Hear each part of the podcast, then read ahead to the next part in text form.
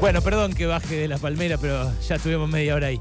Esta, esta tarde, ayer a la tarde, se viralizó el audio de un señor. El audio es de Guillermo Sierra, un papá de una escuela de Bahía Blanca que tiene dos hijos, uno de 9 y uno de 13, que fue a quejarse junto con otros padres ayer por el paro que dejó a sus hijos sin clases el martes. El martes hubo un paro de ATE en la provincia que hizo que no hubiera clases al final, aunque en realidad los gremios docentes no habían dispuesto un paro y ya tienen cerrada su paritaria, pero eh, lo que reclamaba ATE es que no se respetaba ahí el Día del Trabajador Estatal que les concedió la administración eh, provincial bonaerense y eso motivó que algunos no docentes y algunos docentes interrumpieran las clases. Yo lo dije el mismo martes, a mí me parece que debió haberse tramitado de otra manera, eh, pero bueno, eh, lo que irritó más que nada a los padres fue que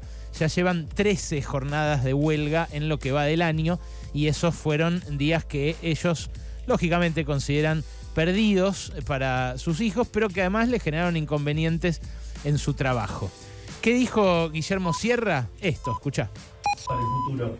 Mi hijo quiere estudiar aeronáutica. ¿Qué clase de técnico va a ser si, eh, primero la pandemia, después de la pandemia en la casa, ahora este año con todos los paros? Y el año que viene, el director de la escuela me dijo, ¿y el año que viene te pensás que no va a haber paro? ¿Con un cambio de gobierno? Entonces, ¿qué vamos a hacer? Estamos reídos de hoy peronistas, mañana radicales, ATE, les faltan... Pero que pidan yo hice una propuesta, le dije, ¿no pueden tomar otro tipo de medida de fuerza? No podemos, ¿por qué no nos convocan y vamos nosotros todos juntos a acompañar a, todos los trabajadores de arte a la plaza? Sin cortar ninguna calle, sin ninguna bandería política, sin ningún bombo. Y mañana a la mañana vamos nosotros y los que no podemos ir pondremos un peso para comprarle un trapo de piso para que trabajen dignamente. Pero que no se caguen tanto, perdónenme señora, pero que no se caguen tanto mis hijos. Lo tuve que sacar a mi hijo de la escuela 6 porque cada vez que iba a la escuela 6 le decía a la, maestra, escúchame, ¿por qué no tiene actividad el DNMI en la, carpeta? ¿Por qué no tiene actividad? Porque hacemos actividad, papi, hacemos actividad en, clase. Todos me ponían, igualdad no es hablar con X, igualdad es que los chicos de la Inmaculada que tuvieron clase todos los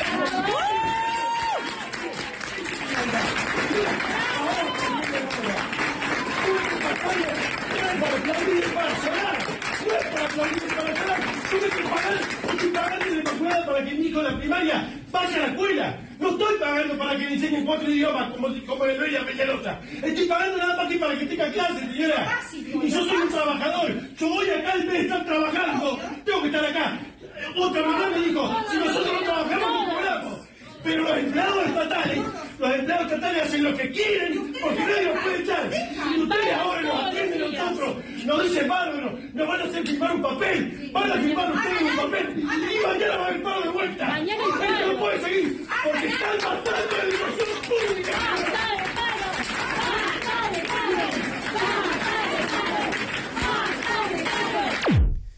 Bueno, a ustedes les podrá chocar tanto como a mí. Ustedes eh, en su mayoría ya saben cómo pienso. Pero me parece que vale la pena profundizar sobre este audio, porque este audio me llegó por distintos lugares, porque circuló en redes sociales, pero circuló muchísimo también por WhatsApp, y porque forma parte de ese sentido común de derecha que ha crecido tanto en este último tiempo y que hizo que la oferta electoral en las próximas elecciones haya virado justamente tanto a la derecha. Yo acá no quiero aleccionar a nadie. Y no quiero tampoco caer en el lugar común progre de decir eh, los paros están todos bien, eh, la, luchar garpa, entonces eh, toda medida de fuerza es justificable, porque entiendo que esta discusión, la que trajo a esa reunión eh, Guillermo Sierra, que quizá fue filmado a propósito por alguien que quiere llevar agua a un molino político de esa derecha, que quizá fue viralizado y promocionado después también por los que quieren ajustar la educación y que tenga todavía menos recursos y menos guita. Pero esta discusión, la que trae este papá, es una discusión que se repite y se repite y se repite en chats eh, y en reuniones de mapapis de cada escuela que hay acá en la ciudad de Buenos Aires y en la provincia de Buenos Aires sobre todo. Y los que tienen esta posición, la de Guillermo, en general son los más pobres no son los de clase media que van a la escuela pública. ¿Por qué? Porque los de clase media, cuando no tenemos clase, cuando nuestros chicos no tienen clase, podemos dejarlo en casa con una niñera o contamos con un dispositivo familiar que por lo general nos permite seguir haciendo la vida normal. En cambio, a los eh, sectores más pobres, cuando se les desencadena la crisis familiar que se desencadena cuando la escuela para y los pibitos no tienen dónde ir, se les genera un quilombo laboral cotidiano. Ahora, eh, la verdad es que no es cierto que en la escuela solo se aprenda cuando hay clase. Esto, que se repite cada vez que hay un reclamo de este tipo, eh, que dicen perdieron los días de clase eh, y terminan educándose mejor los chicos que van a escuelas privadas, no es necesariamente así. Primero porque en las escuelas privadas los maestros no son mejores. Muchos papás de clase media mandan a colegios parroquiales, por ejemplo, a sus hijos, porque tienen clase siempre, no porque sean mejores las clases que reciben. ¿Por qué tienen clase siempre? Porque la relación de fuerzas no está dada como para que los docentes hagan paro entonces a los que lo hacen los rajan. Eso es lo que termina pasando en las escuelas privadas. ¿Qué es lo que parece querer Guillermo al final, cuando dice los empleados estatales hacen lo que quieren porque no los pueden echar? ¿Es la solución que echen a un empleado que hace paro porque gana 120 lucas por trabajar a tiempo completo? A mí me parece que no, porque si le siguen pagando 120 lucas al que nombren en lugar suyo, ese otro a la larga o a la corta va a terminar protestando porque no le puede dar de comer a sus hijos. Después, eh, Guillermo eh, dice también que eh, él apoyaría otras medidas de los que protestan. Dice, sin cortar ninguna calle, sin bombos, podemos ir y acompañarlos en otra protesta para que trabajen en condiciones más dignas. Bueno, el problema es que sin cortar ninguna calle, sin bombos y sin una huelga, nadie les da bola a los maestros. Y terminan muriéndose, como se murieron volando por el aire los dos maestros de la matanza en la época de María Eugenia Vidal, porque no solamente ganaban sueldos de miseria, también laburaban en una escuela que no tenía la instalación de gas en condiciones. Y hay un montón de escuelas acá en la ciudad de Buenos Aires que tienen sus instalaciones, no solo de gas, sus instalaciones eléctricas en riesgo eh, de electrocución para los chiquitos y para los profesores. Y la verdad, dice Guillermo en un momento, eh, nosotros eh, los apoyaríamos. Y los que no podemos ir porque trabajamos pondríamos plata. Claro, esa es la fácil. Por eso cuando los maestros llaman a una medida que no sea un paro, que es por ejemplo ir al Palacio Pisurno, van solos y nadie les da bola. ¿Por qué? Bueno, marchan a la, casa, a la provincia, a la casa de gobierno de determinada provincia, al Ministerio de Educación de determinada provincia y nadie les da bola. Los eh, maestros de Jujuy estuvieron haciendo un montón de protestas hasta que terminaron en un paro por tiempo indeterminado. Pero hasta que no hicieron el paro por tiempo indeterminado, no les daban bola. Es cierto, se quedaron 15 días sin clases los chicos de Jujuy, eh, pero vaya si tuvieron una lección, ¿no? porque lo que les enseña una senio que se para delante del curso y les cuenta a los chicos que mañana no hay clase porque ella está pidiendo que le paguen más porque es injusto venir a dar clase todos los días y no ganar un sueldo que alcance para darle de comer a sus hijos, bueno, está obteniendo una lección también ese chico o esa chica. Obviamente esto no resuelve el problema de que eh, la eh, cotidianeidad de esa familia se rompe cuando no hay clase, porque a la escuela los chicos no van solamente a aprender, a la escuela los chicos también van a estar. Y muchos padres eh, y madres necesitan laburar los dos, porque los sueldos son una porquería. No solo en la docencia, en todos los rubros de la economía son una porquería. Entonces, si uno de los dos se queda sin su ingreso por ir a laburar un día, y bueno, se complica llegar a fin de mes. Ahora, de vuelta, la solución es que echen a los eh, docentes que hacen paro. En una entrevista que dio Guillermo, que se hizo viral ayer y hoy a la mañana lo llamaron de todas las radios, decía, ¿No le pueden sacar eh, aerolíneas argentinas la plata para que las eh, escuelas anden bien?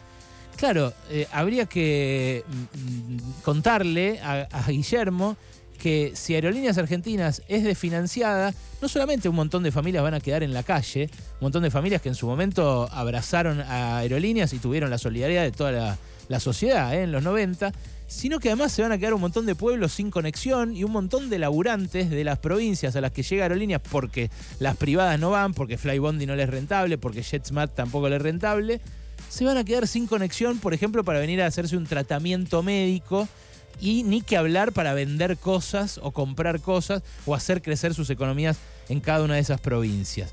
Claro, la guita de algún lugar tiene que salir, en eso tiene razón. Y ahí, sin eh, volver la mirada hacia el pasado, es imposible entender por qué anda tan mal la educación. Porque otra, otro lugar común del progre es decir, no, la educación anda bien. No, no anda bien. Anda pésimo es pésimo que los docentes tengan que parar y que ya tengan que haber eh, hecho 13 veces paro en una provincia como la de Buenos Aires para obtener financiamiento. Ahora, si miramos hacia atrás eh, y miramos a la historia, vemos que el problema de la educación pública recrudeció muchísimo cuando se la transfirieron a las provincias sin los recursos para administrarla. Mira, yo fui al Normal 4, ahí en Acoiti Rivadavia. Era una escuela normal nacional. Hoy es una escuela que depende de la Municipalidad de Buenos Aires. Y es mucho más chota que cuando fui yo. Cuando fui yo, los dos que quisimos ese séptimo grado entrar al Nacional Buenos Aires, entramos, porque era muy buena la escuela, porque nos había dado una muy buena base. Y después, en el Nacional Buenos Aires, también tuve una educación muy buena, pero eh, es una educación que yo sé que no es la norma de los colegios secundarios.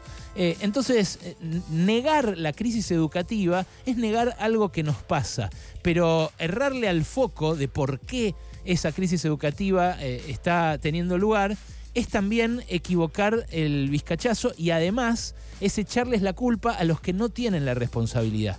El menemismo hizo, hizo un montón de cosas horribles, pero las dos peores fueron la provincialización de la educación, o sea, el desfinanciamiento en definitiva de la educación, que antes tenía una partida nacional y a pedir del Fondo Monetario quedó en manos de las provincias que hacen lo que pueden, y el desmantelamiento de los ferrocarriles. Los ferrocarriles, eh, lo que hicieron durante los 90 acá en Argentina, no se hizo en ningún lugar del mundo tener vías muertas es un pecado absolutamente inexplicable. Además de eso, regalaron y malvendieron todas las empresas estatales, todas las joyas de la abuela. Y claro, una tentación fácil es decir, echen a todos los que hacen paro o eh, ajusten a otro sector del Estado, enchotezcanle la vida a otra gente para que la escuela tenga su financiamiento. Eh, lo que hay que saber es que educar cuesta y que, según el Observatorio de Argentinos por la Educación, la mitad de las provincias recortaron su financiamiento a la educación en los últimos cinco años, incluyendo las que gobierna la oposición, especialmente las que gobierna la oposición, que dice que hay que echar a los maestros que hacen paro. Bueno, educar cuesta, cuesta guita, y esa guita tiene que salir de algún lado. Para mí tiene que salir de los impuestos que tienen que pagar los que eh, mandan a sus chicos a escuelas privadas y a quienes tienen el dinero suficiente como para costear un Estado que atienda a los que no. Pero esa es mi visión del mundo. Ustedes eh, podrán tener otra y nos nutriremos y nos entremezclaremos como se hace en democracia. Lo que me parece algo injusto es culpar al eslabón más débil y además a la gente que eh, se ocupa todos los días, salvo esos días de paro, que sí parecen un montón cuando te enojas, pero que son la minoría, de nuestros hijos y de nuestras hijas. Educar cuesta. Lo que no se puede hacer es negarlo. No se puede negar la crisis educativa que tenemos, pero cargársela a los maestros y maestras es una injusticia total. Pasaron cosas. Cosas. Hasta las 16 con Alejandro Berkovich.